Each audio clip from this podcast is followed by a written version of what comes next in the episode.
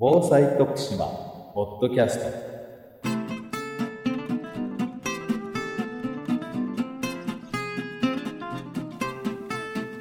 徳島県がお届けする防災徳島ポッドキャスト。今週も防災に関するさまざまな話題についてゲストをお迎えしてお話を伺います。今回は被災地 NGO 共同センターの代表村井正清さんにお越しいただいておりますまず村井さんが代表を務められている被災地 NGO 共同センターについてご紹介いただけますか？私たちの NGO はですねもう15年になりますけれど、阪神・淡路大震災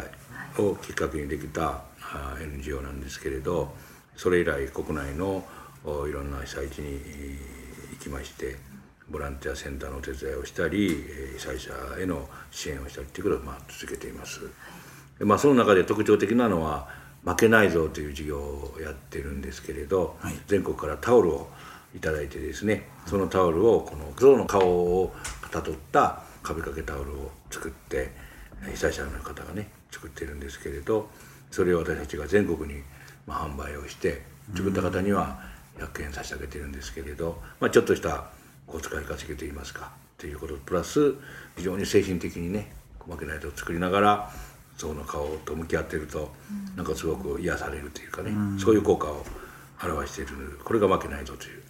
事業ですね。はい。被災地の中の方が作られてそうですそうです。それを全国に販売をするそうですね。そのお手伝いということですね。はい。あ一時は、えー今多分ぜこの15年でえ15万頭象なので頭と言ってますけど、あはい。15万頭を超えてると思いますけど一時は月に1万頭出てたんです。それぐらい人気があっていま、未だにね作り続けてるし、はい。えーあちこちに出回ってはいるんですね、えーで海外にも持って行ったりしますから、はい。神戸の復興のシンボルというような言い方を、まあ、私たちはしているんですけどね、はい。はい、タオルで象の形を形取るんですね。そうですそうです、はい、1枚のタオルでその顔を作って目玉にはその黒いボタンみたいなのをつけたりしてね、それでちょっと頭にリボンをつけるとそういうような工夫をしてるわけですね。鼻のところが非常に難しいですけどね、そうですよね。はい、そこは何も入れてないんですよ。針金も入れてないし爪もも何にもしないんです、一本のタオルだけでそういうふうに作ってるんですね。最初に作られた方も仮設住宅におられたおばあちゃんが作られてこんなんできるよって言って言ってくれたんですね。それがきっかけです。癒されそうですね。多分ねあのみんな面白いのね。これ見てたらね、自分が作ったやつが一番可愛いっていうふうに思いはるんですねそれで自分とだんだん似てくるんですね。だからまあお一人で寂しい思いをしておられる被災者の方がその作りながらどうもこう話し合ってるというか語りかけたりね、してるみたいですよ。それが非常に効果のあるものとしてなってますね、癒しになるわけですね、え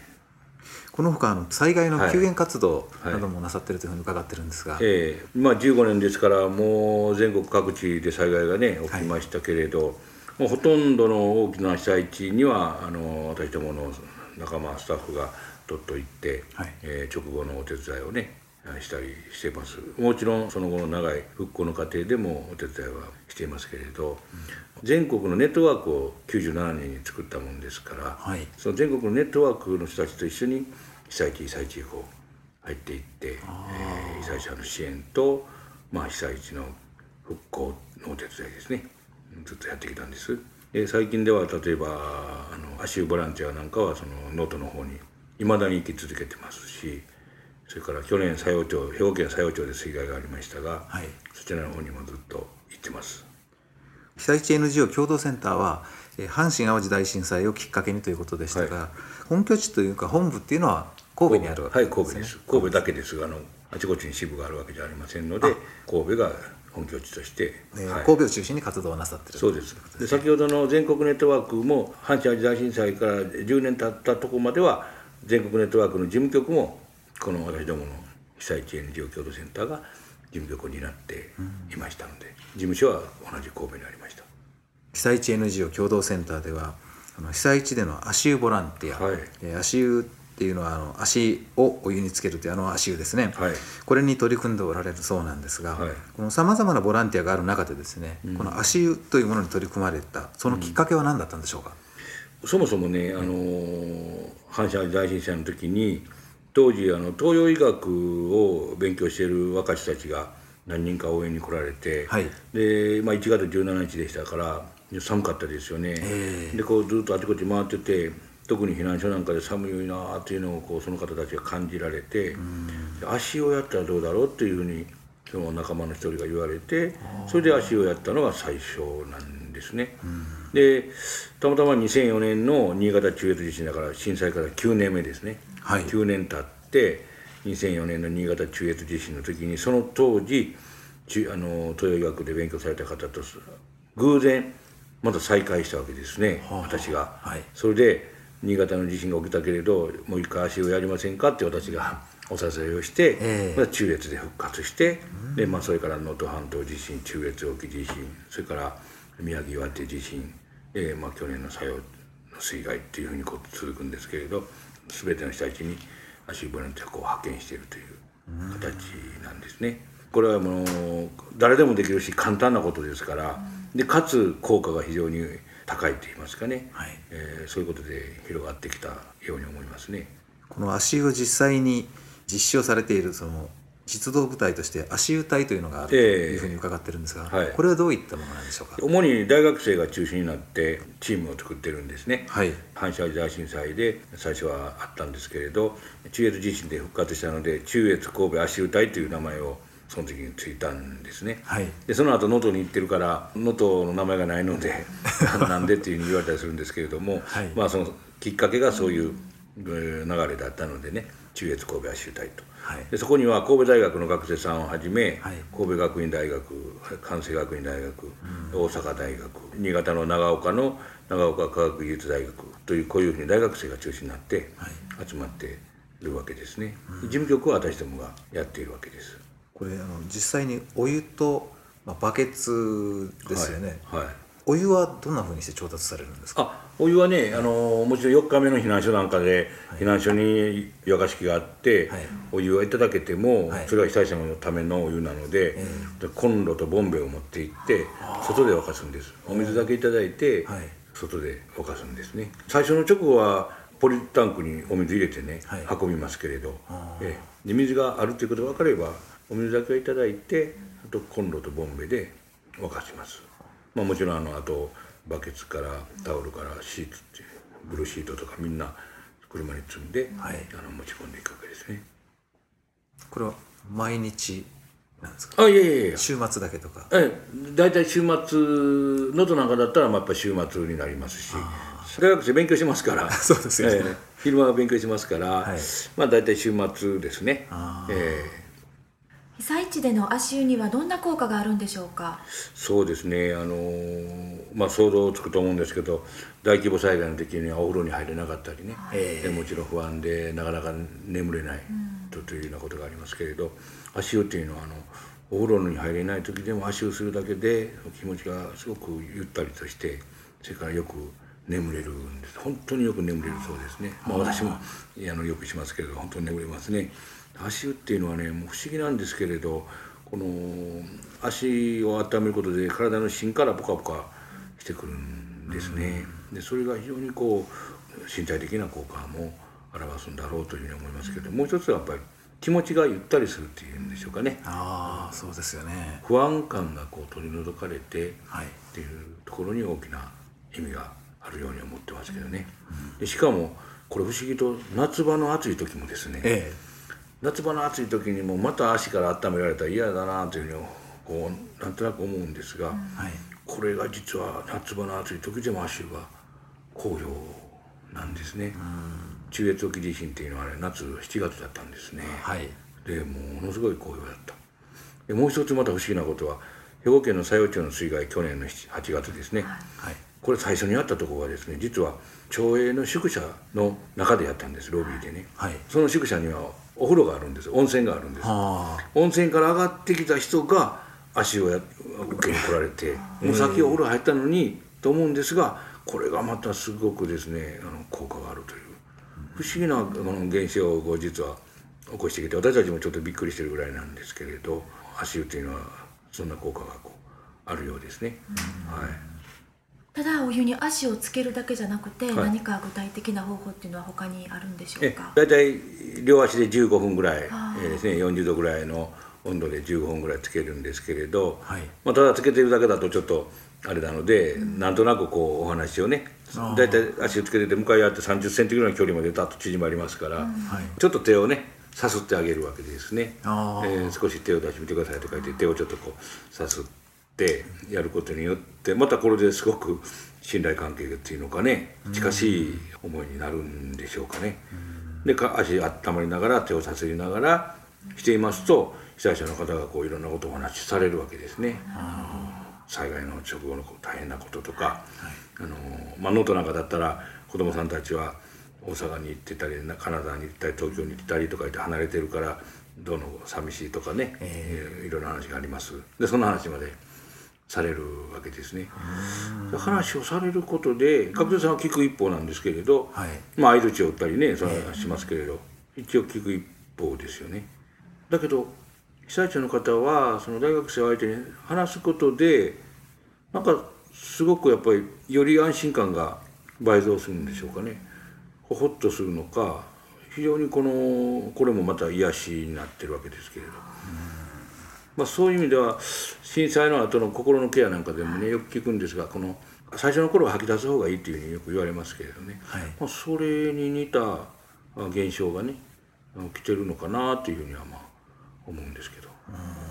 中にはねもう大変なことを言う人もいてあ例えばもうこんな被害に遭って家も壊れてもう死にたいわとかって。あでそんなこと言われても学生さんどう答え分からないですよね。え。でもそういうことをポッと言われてで、うんまあ、ドキマキしながらこう聞いてるだけなんですけどね、でもそういうことによって、なんかちょっとなんていうのか一つの間ができたりするので被災者にとってはいいんじゃないかなというふうに思いますね。自分の思いを人に伝えるっていうことがかなりはい。効果があるって言われますよね、そうですよね。だから人に聞いてもらえるということも大事なポイントかなと思うんですね。自分の話を人に聞いてもらえるという、この関係もねはい。大事なポイントかなというふうに思いますね。これまでの活動の中で特に印象に残っているような事例などございましたら教えていただけますか？はい、一つこの前発見したのは、はい。全く初めての人がこう足をやりまして、非常にこうおどおどおどおどしてるしんどうしていいかわからないんですよね、え足湯の仕方というのを簡単にこうやる前に紙見て覚えるんですけど、はい。やりだしたらもう必死になってるから被災者の人と話する余裕はないでしょ、そしたら被災者の人がそれ見抜いてですね、あこの子初めてやなと思ってねその被災者のことがいっぱい喋ってあげるんです。よ なんかあ被災者の人がねボランティアに喋ってあげることでなんかゆとりができるというのか豊かになるというか気持ちがね。で後でそのあ「どうもあの子初めてやったんやろな」って僕が一歩教えてあったとか言って 満足して帰りはるわけですね。あなるほどなと初めてやるからあの何も知らない学生さんたちが初めてやるからそういう効果もねあるのかなというのが一つありますね。はい一生懸命さっていうのが被災者の方のまた新たな気持ちを引き出すわけですねそうですね。そうそう気持ちをね引き出すようですね。はい。でもう一つ他の活動で言うと、まあせっかくですから今日負けないぞのことを言いましたので、はい負けないぞの関連で言いますと、はいその被災者の方がまあ作ってでそれをは買ってもらうわけですけど、全国の人たちからお手紙が来ますね。買って、あのお礼のお手紙。はいそのお手紙をの中でその被災者に何か応援しようと思って買ったんだけれどむしろ励まされましたということでお礼のお手紙がついてくるわけですね。はいでそれを被災者の方に見せてこんなお手紙来ましたよっていうふうに見せたらはっと被災者の人はそれまで自分が被災者だからいろんなご支援をずっとしてあの受け続けてきたわけですね。でそれを見てあ私たちも人の役に立っているんだということに気が付くわけですね。そしたらどんどんどんどん元気になっていく。つまり多分なんか人間っていうのは人の世話になり続けるっていうことは耐えられへんものがあるんでしょうね。ではっと人の役に立ってるということが気が付いたことによって展開してしまってですね、非常に元気になっていく。でそれは世界中、まあ、実は海外の災害救援もやってるもんですから別の NGO でね、はい。やってる事務所もメンバーも一緒なんですけど海外にも持ってきます負けないぞ。そうすると海外にも持っていて喜んでますよっていう喜ばれましたよってお伝えするともう世界中の役に立ってるんや相手ね。すごいね喜ばれます。不思議ですね。不思議ですね、はい。一つの生きがいといいますか心の支え自分が役に立ってるってそいう。うですね、なんか物ではなくって、生きがいの支援ということで、まあ、この事業は立ち上がったんですね、で確かにそうなんですね。物を送ったり物をあげたりっていう支援もあるんでしょうけれど、はい。こういう災害の後ってこういう何か形じゃない生きがいの支援っていうのもね大事なポイントだなということを逆に教えられましたね。え最後になりますが、はい。あの被災地 NGO 共同センターの今後の活動予定について教えていただけますか？活動の種類というか災害救援というあってはならないあのテーマが活動のテーマですからね、はい。本当は何もない方があいいんですけれど、はい。やっぱりそのこういう状況ですから災害というのはむしろ頻度が増えていますし災害の規模もまあ大きくねなってますから災害が起きた後にまあ今まで救援活動ということで出かけてるケースがもちろん多いんですけれどやっぱりむしろ事前の備えですね、はい。備えというものが大事ですから備えにつながるような防災教育とかですね、はい。講義とか、えあこの足ももちろん心の備えになると思うんですけれど、備えの部分に、えーもっと力をね入れていかないといけないなというふうにはあの思っていますね。ただ私たちはその直後の救援だけじゃなくて結構長く被災地にお付き合いしますから、結局はずっと復興の長いプロセスを付き合ってるとそれは備えに今度つながっていくという、これはあの減災サイクルって言ってるんですけれどね、あえー応急対応にすることと復旧復興の時期にすることと、で日頃何をするのかというふうにこうつながっていくわけですね、はい。そのプロセスを災害が起きた直後からこうずっと始まってサイクルになっているといううことをやり続けてますので、まあその中でも特に備えというものに力を入れていかないといけないかなというふうにはまあ思ってます。今日はどうもありがとうございました、ありがとうござい今週の防災徳島ポッドキャストいかがでしたでしょうか？この番組は徳島県のポータルサイト安心徳島と iTunes ストアからお送りしています。来週もまたお聴きください。